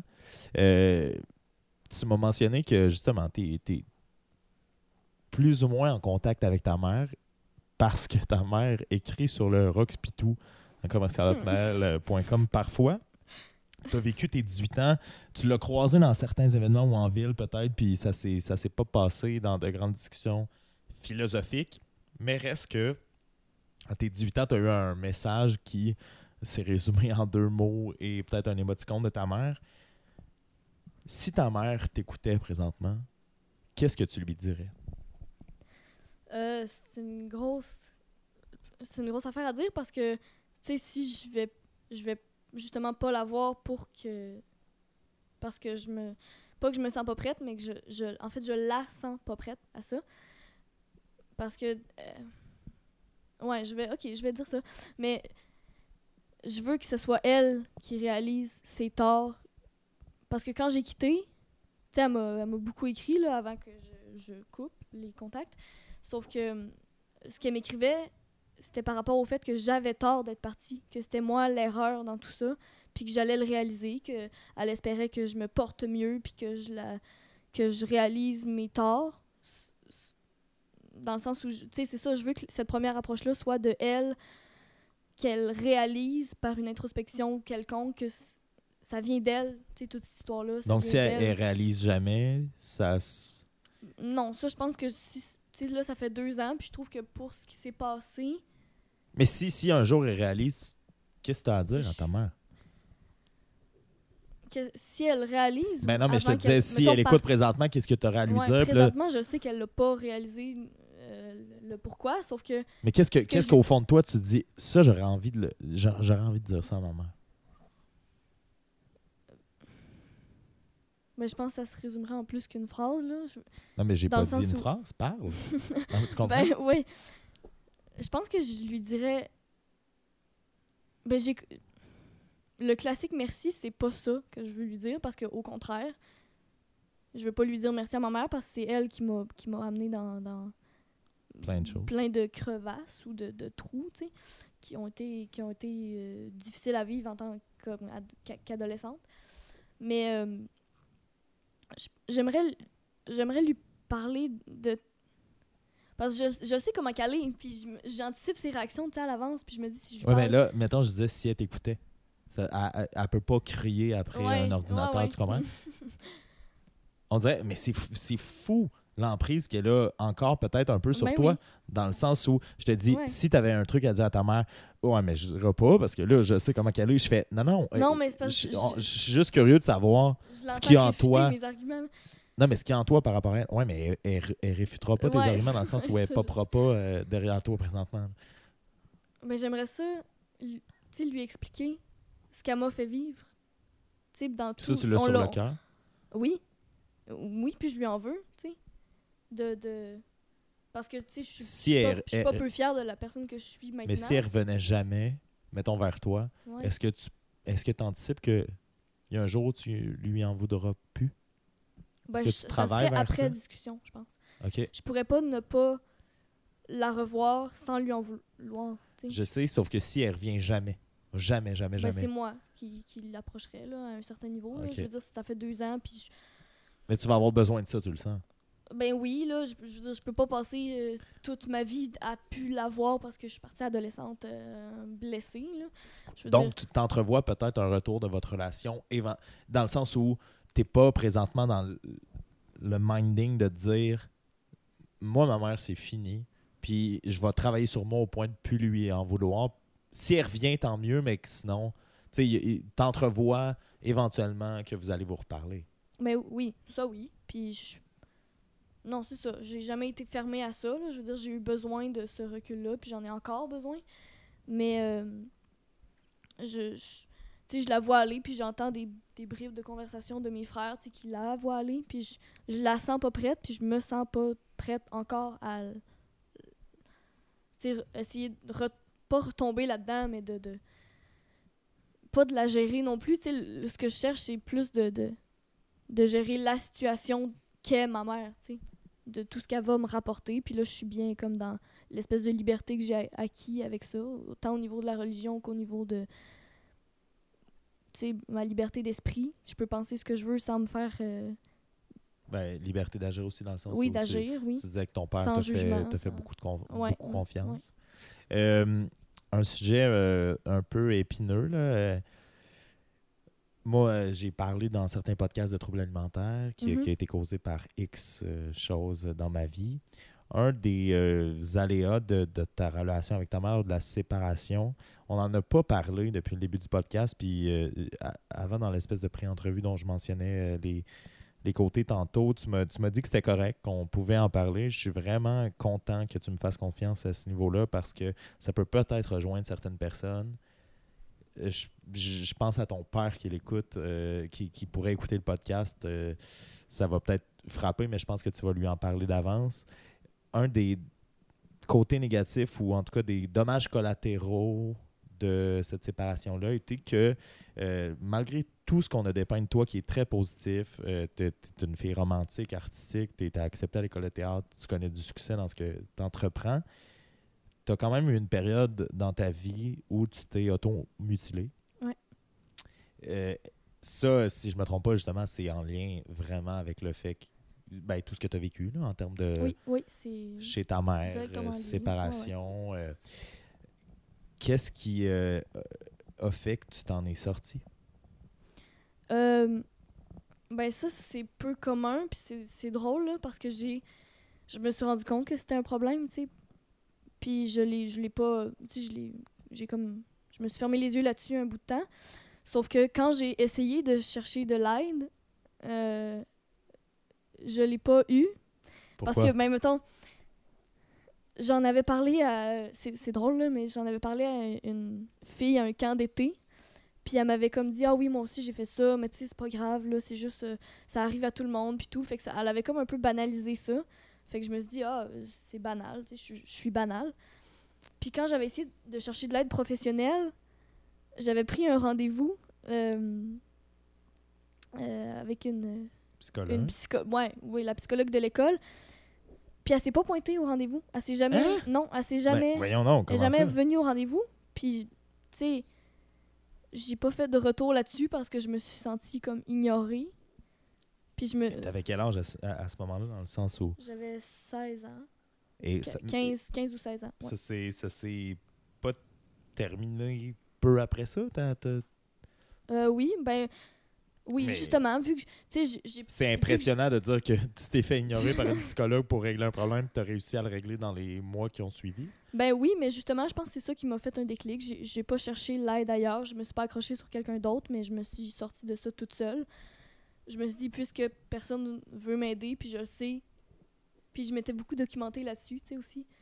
Fait que j'avais cherché de l'aide ailleurs, tu sais. Je me suis sortie de ça par moi-même, puis je pense que c'est une des, une des choses dont je suis fière, tu sais, de d'avoir le, le front, puis le courage de... Tu sais, j'ai- j'ai besoin que de moi, dans le fond, pour me sortir de peu importe quoi. Par rapport euh, aux troubles alimentaires, euh, je dis souvent, j'essaie de, de, de me situer à ce niveau-là, dans le sens où il y a certaines statistiques qui disent qu'il y a probablement quelque chose comme deux tiers des troubles alimentaires qui se règlent. Moi, j'ai eu tendance à penser à un certain moment que les troubles alimentaires, c'était quelque chose qui allait me suivre toute ma vie, mais que je- il fallait que je les contrôle, un peu comme un démon, un peu comme l'alcoolisme, mettons. Et euh, je ne sais pas où me situer euh, par rapport à la statistique. Toi, en termes de, de- d'automutilation, est-ce que tu penses que c'est un combat de tous les jours, de quelque chose qui te guette, ou tu as vraiment rangé ça derrière toi? Euh, je pense que ça fait pas assez longtemps pour dire que je que c'est complètement fini. Mais Est-ce qu'il te vient encore des, des élans de, des pulsions de, ben, ben c'est sûr dans le sens régler ta douleur de cette façon-là? oui, ouais, c'est ça, régler sa douleur de cette façon-là ou la douleur intérieure, tu veux l'extérioriser, tu sais, tu veux la faire sortir par à quelque part là, puis c'est c'est ça euh, que beaucoup de d'ex mutilés euh, c'est le discours de beaucoup de, de gens, tu sais. Puis oui, c'est c'est- encore souvent j'ai cette espèce de sentiment là de la seule solution à cette douleur là, c'est de mettre la douleur ailleurs. Puis de tu sais puisque cette douleur là psychologique ou émotionnelle, je la vois pas, mais je vais je vais m'en faire une, tu sais, je vais la voir puis je vais savoir d'où ça vient. Sauf que euh, m'étant sortie de ça toute seule, je peux encore m'en sortir toute seule. Tu sais, j'ai pas besoin de j'ai cette force d'esprit là, je pense, de, de pouvoir me pas me rationaliser face à ça, mais de tu sais d'avoir la présence d'esprit de faire mais non, t'es t'es tombé là-dedans puis tu le sais que c'est pas ça qui est correct, tu le sais qu'il y a d'autres choses, tu fait que ayant ayant cette envie là entre guillemets parce que c'est- plus une envie c'est plus une une, une espèce d'arrière-plan là dans, dans mon palmarès de solutions quand j'ai quand j'ai des douleurs, peu importe euh, à quel niveau. Mais je, je pense que ça va toujours me, me rester dans, en arrière-plan, justement, parce que je, je l'ai vécu, puis je, ça m'a fait du bien, entre guillemets, malgré tout le mal que ça, ça l'apporte. là. Puis je sais que, ah oui, ça, c'est une des solutions qui fait du bien. Sauf que par-dessus ça, c'est non, ça fait plus de mal que de bien. Fait que, Mais ça fait. J'ai rarement parlé, euh, eu l'occasion du moins d'approfondir le sujet avec des gens qui s'étaient mutilés. Ça fait réellement du bien en termes de sensations Oui. physiques? Oui. De- mais de t'as tellement mal à l'intérieur que cette douleur-là extérieure te fait du bien. Transfert? Oui. Euh, je J'avais jamais eu ce discours-là, donc c'est quand même quelque chose à savoir. Euh, troubles alimentaires, Ben, ouais, mais c'est ce qui non, devient addictif, tu sais. Non, mais troubles alimentaires, il y a, euh, mettons, les vergetures qui peuvent se, se faire sur le corps, mais, euh, tu sais, les maladies men- mentales, il y a une campagne présentement en, en branle qui euh, énonce qu'il n'y a, a rien de physique, c'est quelque chose qui se voit pas, c'est une Mhm. blessure qui se Ouais. manifeste pas sur le corps, donc c'est plus dur de de la constater. Euh, pour toi, de, de, de se mutiler, il y a des cicatrices qui en restent. Ouais. Tu te sens comment par rapport à ces cicatrices-là qui, qui, qui sont sur ton corps? Ben, je les ai cachés des années. Puis euh, c'est drôle parce qu'on en parlait avec. euh, mes amis l'ont su, mes amis très très proches l'ont su récemment parce qu'ils qu'ils ont vu mes cicatrices. Puis justement, ils les ont vues parce que j'étais prête à ça. J'étais prête à en parler, j'étais prête à les montrer. Tu sais, j'en suis, je suis plus gênée de ça. Euh, de un, parce qu'ils sont moins apparentes, et de deux, parce que. Ben, je. C'est plus quelque chose dont je suis gênée de parler, dans le sens où c'est derrière moi, puis euh, je suis passée par là, puis oui, puis là, ça va mieux, puis c'est correct. Fait que je. Je suis rendue à l'aise d'en parler, tu sais, je suis plus dans. C'est plus des. C'est comme tough à dire. Ben, pas tough, mais c'est plate à dire, mais c'est plus des coupures fraîches qui saignent encore que j'ai besoin d'expliquer. Tu sais, c'est des cicatrices du passé. Fait que Est-ce que, est-ce que, sans dire fier, tu dis que ça fait partie de toi puis que Mhm. ça fait la force de qui t'es aujourd'hui? Oui. Ben oui, parce que. Tu serais pas la même si c'était pas arrivé. Non. Je pense, moi, je pense aux troubles alimentaires qui sont quelque chose de dramatique, qui des fois me guettent un peu, comme tu le mentionnais toi aussi encore, là, dans, dans une partie de, de- de mon cerveau, mais il n'y a pas de regret. Est-ce que toi, tu as des, entre guillemets, regrets par rapport à ça ou ça fait vraiment partie de toi? Ben, je regrette de m'être rendue là. Mais comme euh, bien des proverbes le disent, faut tomber pour mieux se relever. Tu serais plus, tu serais pas la même personne. Tu serais pas Mais aussi non, forte parce que- présentement, exactement. probablement. Exactement, parce que je suis. Tu sais, c'est comme dramatique à dire, mais je suis tellement allée bas que maintenant que je me suis relevée, je, je la connais, la profondeur d'où ça mène, tu sais, puis je veux. je- Tu sais, c'est ça, je la connais par cœur, fait que je sais à quel niveau je me trouve, puis je sais à quel. Tu sais, où est la surface, tu sais, où est le- l'échelle pour me sortir de, de ça. Fait oui, ça, me- ça me change, ça m'a changé, puis ça a fait de moi qui je suis, malgré tout le mal que ça, que ça l'apporte. Sur la longueur du podcast, on a parlé de ton père, euh, on a parlé de l'amour que tu avais pour ton père, du lien que vous Mhm. aviez qui était spécial.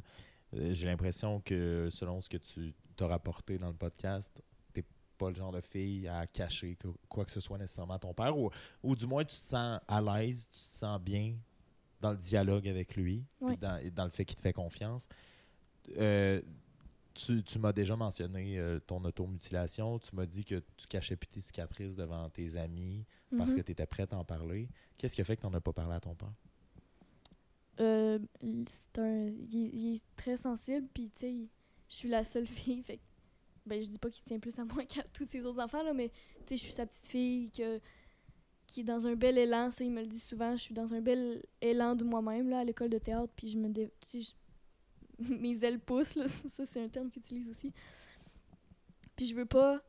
J'ai comme eu peur de lui montrer que je me suis rendue aussi bas sans en parler, tu sais, que c'est pas de sa faute, mais c'est la situation que lui, qu'il a créée avec ma mère, tu sais, qui m'a qui m'a amené à, à me sentir aussi mal. Puis j'ai, j'ai pas que j'ai peur de le décevoir, mais j'ai peur de lui faire de la peine, tu sais, de le faire sentir qu'il est pas qu'il a pas été, à, ben oui, qu'il a pas été à la hauteur, alors que c'est pas du tout ça. Tu sais, je voulais pas y en parler pour dire, tu sais, pas, je me suis coupée parce que euh, vous m'avez fait sentir comme poche, là.